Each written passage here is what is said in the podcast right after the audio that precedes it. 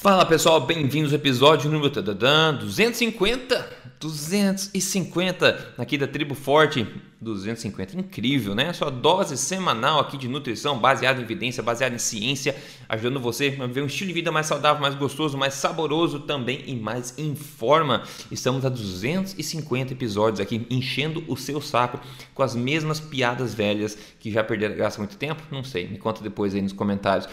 Pessoal, hoje vamos atacar a carne de novo com a gente? Vamos, vamos atacar a carne de novo, né? É um coitada da carne, né? Leva tanta bolacha na cara. Basicamente, em todo episódio a gente fala disso aqui. O pessoal não cansa de atacar esse alimento. É incrível. Então a gente vai fazer isso de novo aqui hoje. Vamos atacar a carne. Doutor Souto, tá pronto para entrar no ringue de novo aí para salvar nosso indefeso, a nossa, enfim, nossa cliente indefesa aí no tribunal?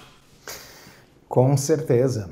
E Aproveito para dar o bom dia para os ouvintes. Tudo bom?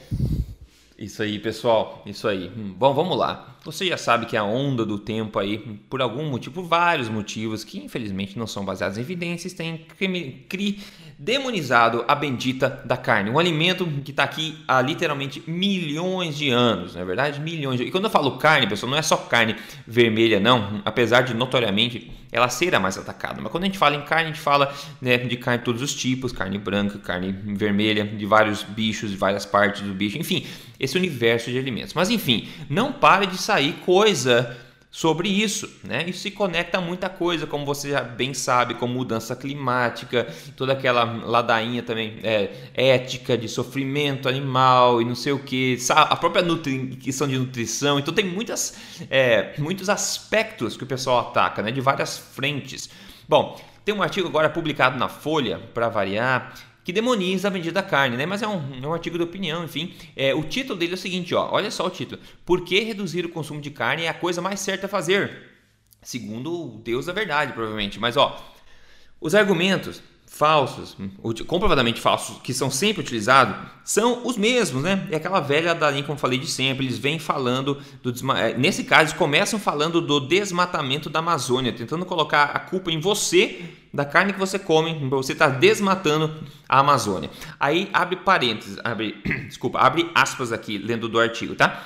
Ele fala: simplificando muito, o seu churrasco é o motor da devastação da Amazônia e da uhum. contribuição importante para a crise, clima, é, crise climática planetária. Variam muito as projeções sobre quanta emissão de carbono resulta do desmate induzido pela pecuária, somada à produção de metano do, no rumen dos bovinos, mas nenhuma estimativa é pequena. Falou o doutor da verdade, né? Então, viu? Teu churrasco gaúcho, ó, se ferrou. É o motor da devastação da Amazônia. Ele menciona os famigerados 14,5% aqui, que a gente já falou um bilhão de vezes, que, que basicamente falou no podcast retrasado sobre isso também, que a FAO criou esse 14,5% ao analisar erroneamente o ciclo da carne de forma completamente injusta e falou que é responsável por 14,5% dos gases emitidos na atmosfera, gases de efeito estufa. Isso já foi retratado, já foi corrigido há muito tempo. Só que assim, muita gente vê o número e muito pouca gente vê a correção. É sempre assim. Então, para muita gente compensa falar asneira, porque muito pouca gente vai ver a correção dessa asneira depois. Depois, ele vem com o argumento do sofrimento animal, claro que não podia faltar, né, da, da, visão política dele também do governo e é também a questão da saúde também. Todos aqueles argumentos que sempre eles usam, né, e não se sustentam a olhar as evidências, simples assim, né? E o problema é que para quem é leigo, os argumentos convencem. Os argumentos convencem, porque faz sentido você ver, nossa, estão sofrendo tanto e desmata a Amazônia e, e cria gado lá, etc. Se você acompanha a gente aqui, a gente já falou sobre esse assunto há muito tempo, já mostrou evidência sobre isso há muito tempo. Inclusive, você pode procurar no emagrecerdeves.com por Ana Flávia, com dois N's, que é, a gente teve dois podcasts com ela, é uma zootecnista da UNB, onde ela contou pra gente a real de como a criação de gado pecuária funciona no Brasil né? Vídeo de alguém que conhece de fato como é criado. Então a gente falou inclusive dessa questão do carbono, que a vaca só circula o carbono na atmosfera, como a gente, como qualquer ser vivo, a gente não cria, né? Que o metano é convertido em carbono depois também que volta para o solo e tudo mais, que é um ciclo né? Que é um ciclo como sempre foi. A gente falou da questão do sofrimento, que na verdade não tem nada a ver com sofrimento. Sofrida morrer mordida na floresta. A gente concorda que tem que realmente atacar a indústria que não cria animais ou qualquer coisa que seja de forma é, humana, né? Que faz de forma desumana, porque ainda assim existem é, empresas que fazem as coisas que poderiam fazer melhor ainda, mas não é o retrato da maioria. E o pessoal que sempre ataca a carne tende a, a focar nos piores casos, nas exceções das exceções, para tentar comover a gente. Em termos de saúde, eu não vou nem falar aqui, porque esse é o, é o, mais óbvio da gente falar, né? Que não existe evidência alguma que carne faz mal, e na verdade, muita evidência que carne é fundamental na saúde humana. E de novo, quando eu falo carne, eu estou falando de todo esse universo de carne. Mas, doutor Souto, mais uma vez, aquela é, enfim, um artigo de opinião com os mesmos é, argumentos de sempre, são argumentos convincentes para a pessoa leiga que não conhece, e está aí em 2020 usando aí né, esse argumento dos 14.5, as mesmas ladainhas de sempre, e isso é, é, infeliz, né? Porque muita gente acaba caindo nessa rede, eu acho. É. Um, pessoal, façam isso que o Rodrigo falou, procurem os dois episódios com a doutora Ana Flávia. Mas se você não quiser procurar aqueles dois episódios, ouça o penúltimo episódio. E no penúltimo episódio a gente já menciona esse mesmo argumento falso da FAO, da Organização das Nações Unidas, e o detalhe é que a própria FAO já corrigiu esse número. Eles já admitiram o erro. Então não é assim nenhuma teoria de conspiração, tá? A FAO admitiu o erro mas o pessoal continua citando o número antigo e errado de muitos anos atrás, por quê? Porque serve para avançar uma agenda uh, ideológica.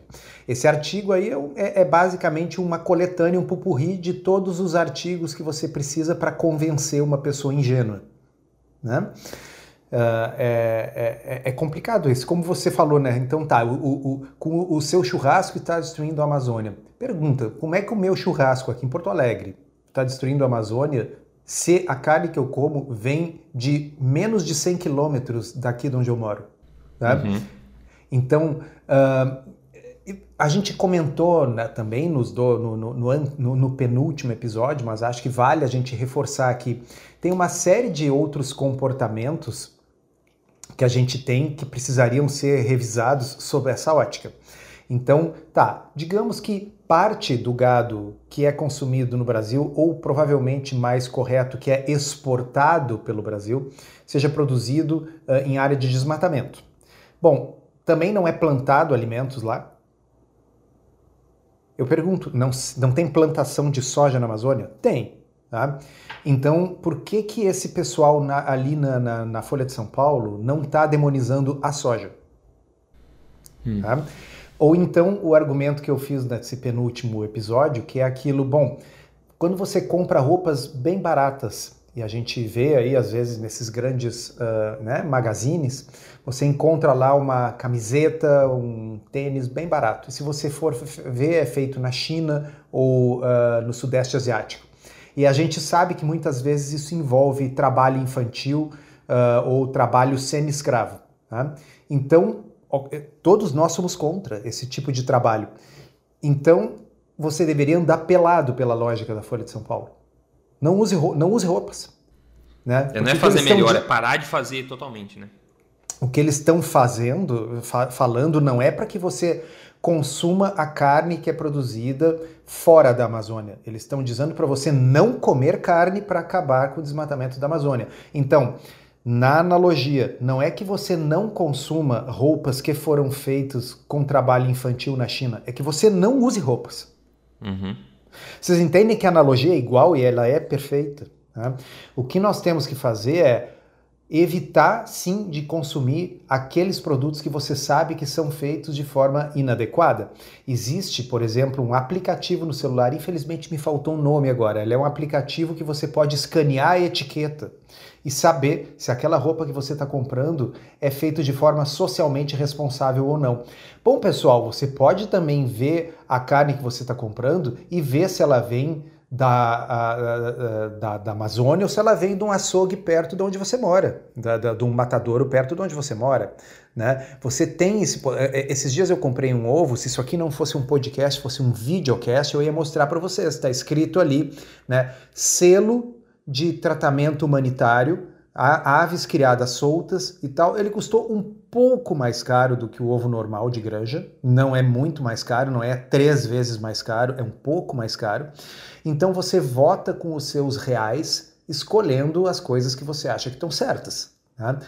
Ninguém está propondo que você simplesmente não use mais roupa. Por exemplo, você não deve usar nenhum smartphone. Por quê? Porque alguns smartphones são feitos na China com trabalho uh, de exploração. Então, solução: acabar com os smartphones. Uhum. Não é Exato. é assim que funciona.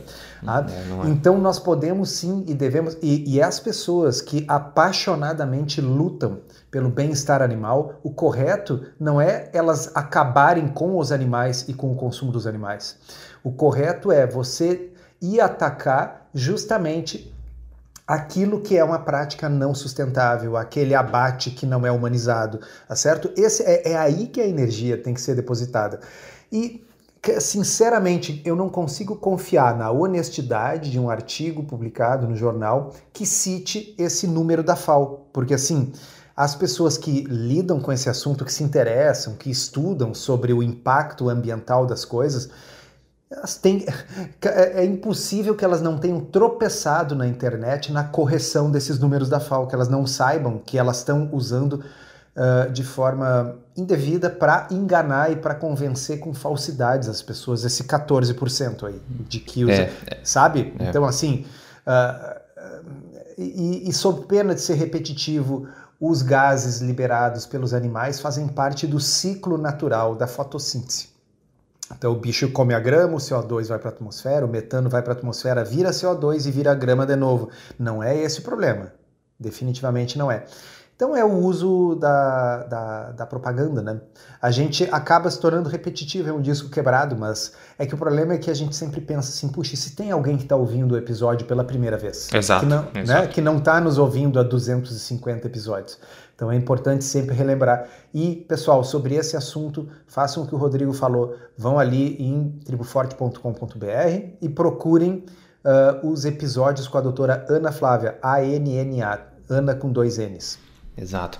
Exato, faça isso, faça isso mesmo. Então também aproveitar para sugerir, tem um livro do Sacred Cow, que não está no Brasil ainda. Tem também um documentário chamado Sacred Cow, né, que seria a vaca sagrada, onde eles contam realmente isso, como funciona, para você conhecer os fatos, de fato, sobre a pecuária, como é a questão climática, a questão da saúde e tudo mais. Quando você tem os fatos, você pode decidir fazer o que você quer fazer, mas é importante que você pelo menos saiba, aí, é, tenha a boa informação para poder tomar as melhores decisões. Em termos de, de criminalizar a carne, o que acaba sempre piorando essa questão né, é que o continua saindo estudo porcaria sobre a carne vermelha. É incrível, incrível. Então, agora, novo estudo publicado no BMJ, que é um jornal reputável, né, de reputação, o British Medical Journal. E a conclusão direta aqui do bendito do estudo é a seguinte: conclusão, substituir comidas, é, comidas, alimentos vegetais de alta qualidade, como é, leguminosas, nozes, soja, ao invés de carne vermelha, pode reduzir o risco de doença cardíaca. Olha só. Então, essa é a conclusão desse estudo. Então, a pessoa leiga que não tem muita destreza científica, ela acaba vendo esse estudo, lendo a conclusão somente e pronto. Virou manchete em todo lugar e tudo mais. Então lá, para uma pessoa leiga, você lê isso pode assustar e parece convincente, mas para quem tem uma destreza básica em analisar estudos científicos, rapidamente vê que este é um estudo redundante, observacional, que utiliza uma mesma base de dados que vem sendo usada há muito tempo para se massagear e achar associações. Essa é uma base de dados grande dos Health Professionals Follow-up Study nos Estados Unidos, que coletou comportamento alimentar de 1986 a 2016 de 43 mil homens através de questionários alimentares a cada quatro anos, tá? Então, vamos lá, quanta carne você comeu nos últimos quatro anos? Basicamente isso que eles fizeram. Aí, os autores encontraram uma razão de risco de problemas cardíacos de assustadores 1,28 entre os que consomem mais carne, tá? 1.28. Ou seja, apesar dessa toda essa base, massagearam tudo, tentaram achar, vamos ver o pessoal que come mais carne comparado ao pessoal que come menos carne, qual a diferença em risco de desfecho cardíaco aqui, né? Tendo em vista as pessoas que tiveram algum problema cardíaco. Eles viram que é 1,28, ou seja, o pessoal que come mais carne tem 28%, segundo eles aqui, mais chance de ter um desfecho cardíaco. Aí você pensa, né? Nossa, que incrível, né? Pessoal, a gente já falou do Bradford Hill várias vezes aqui que neste tipo de estudo, se, a, se esse risco for menor de 2, tá? ou menor de 100% nesse caso, existe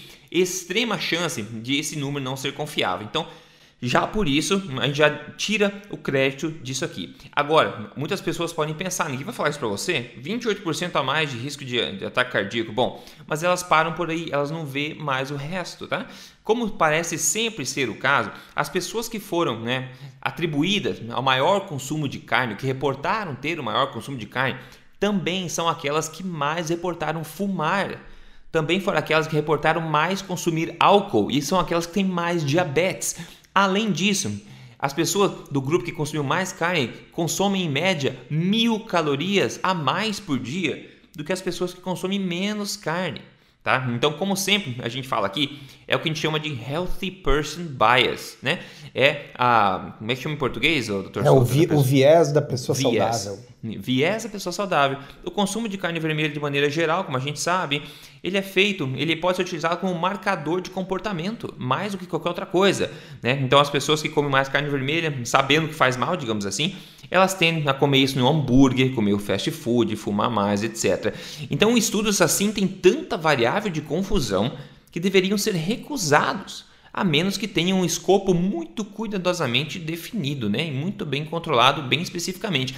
Mas pessoal, se você acompanha a gente, você sabe, estudos assim, observacionais que atacam a carne saem toda hora, utilizando basicamente as mesmas bases de questionários alimentares, com sempre as mesmas variáveis de confusão. Eles continuam colocando esse tipo de coisa. Eu não sei porquê, é o sinal dos tempos, tem muito conflito de interesse, etc.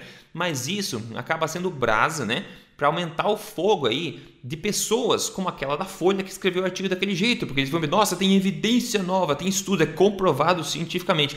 As pessoas não mergulham um pouco para entender como esse tipo de estudo é completamente inútil. E aí por isso que a gente está nessa, nessa situação que a gente está agora tentando defender um alimento que não precisaria de defesa, porque vem sendo consumido aqui há milhões de anos, na verdade. Doutor Soto, de novo, nenhuma novidade, né? Mas é revoltante esse tipo de coisa. Um, quem já acompanha esse podcast há mais tempo vai lembrar que algumas vezes eu citei aqui uh, uma análise do EPIC, que é um estudo europeu, um estudo semelhante, uh, só que bem maior, com meio milhão de pessoas em vários países da Europa, mas também um estudo observacional. E o EPIC também achou uma correlação entre o consumo de carne e câncer e doença cardiovascular, só que essa correlação desapareceu à medida que iam sendo feitas correções matemáticas para essas coisas que o Rodrigo falou, para tabagismo, para obesidade, para consumo de álcool, etc. Uh, uma coisa muito interessante do EPIC é que havia um aumento não apenas na incidência de câncer e doença cardiovascular entre os que comiam mais carne, eles também tinham mais homicídios, suicídios e mortes violentas de uma forma geral. E acidentes de carro. Tá? Então, a pergunta é: será que tem algo na mioglobina, naquela proteína que torna a carne vermelha, que faz com que você tenha uma chance maior de dirigir sem cinto ou de dar um tiro na própria cabeça? É. Tá? Uh, que eu estou chamando a atenção, pessoal, é que é nesses paradoxos que a gente entende o grande efeito desse viés do usuário saudável. A gente já falou várias vezes aqui, mas hoje é o podcast do disco quebrado. Então a gente vai repetir. Yeah. Imagina o seguinte, que por 40 anos se falou que carne vermelha faz mal. E é o que aconteceu. Então, você separar uma população entre os que consomem mais carne vermelha e os que consomem menos, de uma forma geral, em nível populacional, não estou falando dos indivíduos, mas de uma forma geral, você está separando as pessoas entre aquelas que uh, se preocupam mais com a saúde, que tendem a fazer aquilo que, aquilo que se diz para elas fazerem, e aquelas que não estão nem aí. Né? Então, as pessoas que cuidam da sua saúde, que se preocupam, são as que vão tentar manter o peso saudável, vão fazer uma atividade física, são as mesmas pessoas que vão evitar o tabagismo, são as pessoas que vão no médico com maior frequência, tá? fazem seus exames preventivos. Essas pessoas, na média, tendem a consumir menos carne vermelha. Por quê? Porque elas aprenderam pela mídia e por esse tipo de estudo que carne vermelha faz mal. Então elas fazem aquilo que dizem para elas fazerem. Então, momento que você tem isso, você não pode usar a carne vermelha como uma provável causa do desfecho, porque a carne vermelha se tornou um marcador de um conjunto de comportamentos. Tá? E por isso é importante quando sai um resultado desses do tipo o consumo de carne vermelha também está associado a um aumento do risco de homicídio, suicídios e acidentes de automóvel.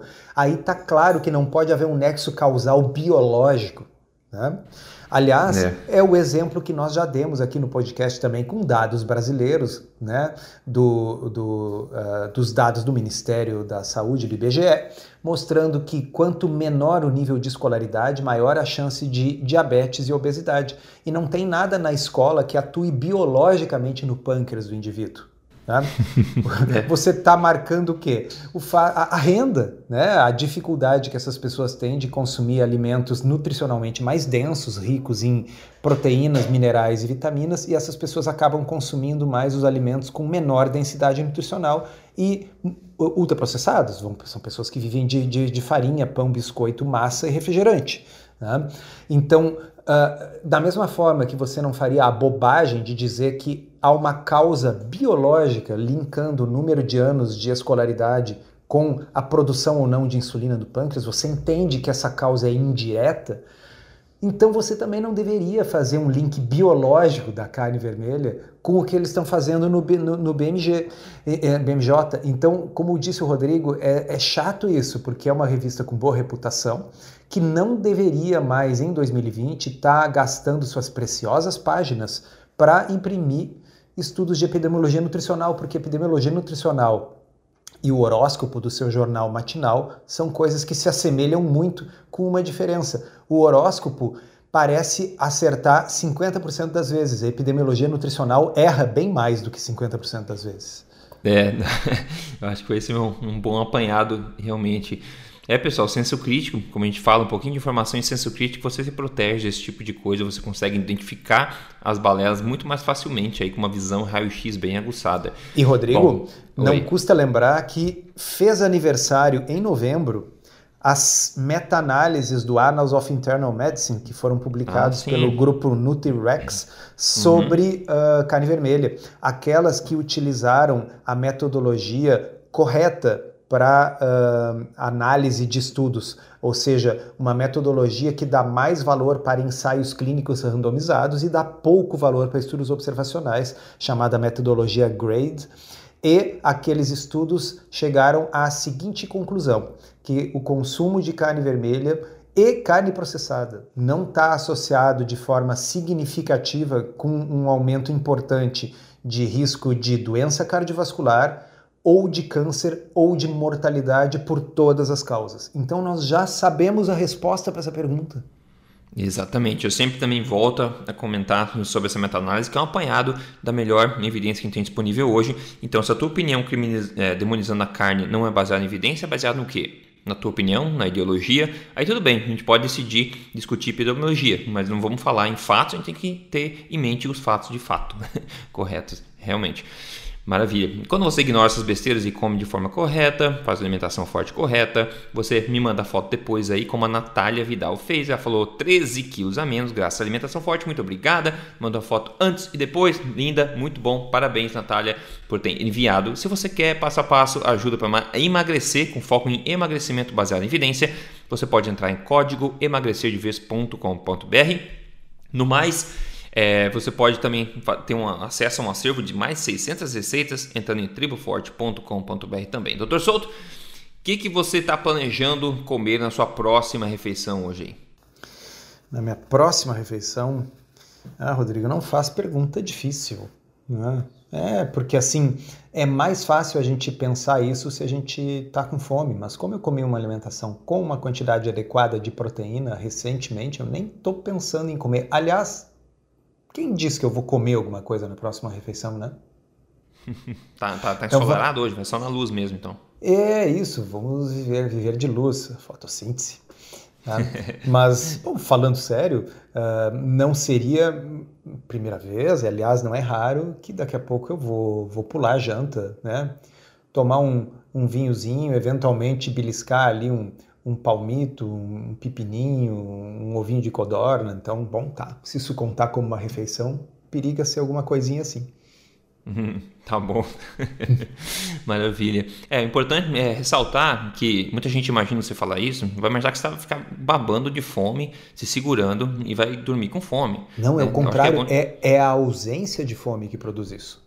Exato, isso é uma, uma diferença importante. Pessoal, e outra mensagem importante: isso não significa que comer menos, quanto menos você comer, melhor. Tá? Não significa que quanto mais jejum você fizer, melhor é. Esse é uma, um, um, caminho perigoso de se caminhar. Eu fiz um vídeo essa semana falando sobre OMAD, né? Que é comer uma vez por dia, se jejum 24 horas todo dia, fazer uma refeição ao dia só. E tem muita gente que tem resultado com isso. Pode ser uma ferramenta bacana de é, temporária, né, para você obter o resultado que você quer. Muitas pessoas podem até seguir um estilo de vida baseado nisso também, mas não significa que é a melhor estratégia para todo mundo, nem de longe. O pessoal começa a competir, eu faço três refeições por dia, daí o pessoal, não, eu faço duas. Ah, mané, eu faço uma só. Ah, eu faço nunca, bom, eu tô na cova, nunca comi e morri.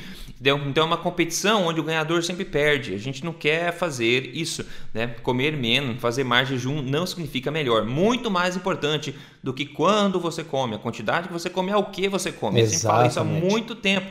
Escolha o que você come, até porque o que você come vai definir quando você come e também quanto você come. Então isso é comer de forma inteligente, se alimentar de forma inteligente. Aí que nem o doutor Souto, se você se alimentou bem numa refeição, não tem fome, você não precisa se forçar a comer, porque não tem regra de 3 em 3 horas aqui, entendeu? Você não fica é, refém. Uma coisa regras. muito útil é você ouvir o seu corpo. Exato. Né? Assim, foi, tem, né? tem, tem, sinais que o corpo dá, pô, são coisas que evoluíram por milhões de anos e eles, uh, eles normalmente eles vão dar o sinal, né? Se você precisa comer, se você não precisa.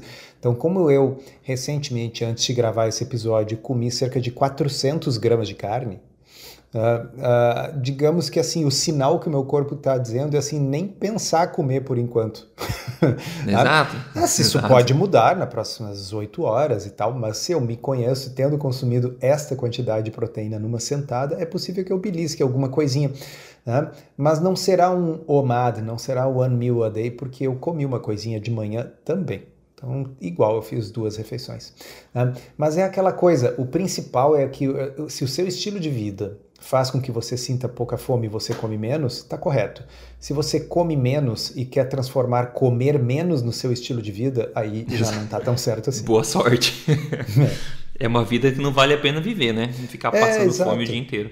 É, esse negócio é. de passar fome é bem ruim. É, a gente não gosta, nem, eu, nem o Dr. Souto nem eu somos fãs de passar fome, né? A gente não faz parte desse time, essa é a tribo fraca aqui, a tribo forte.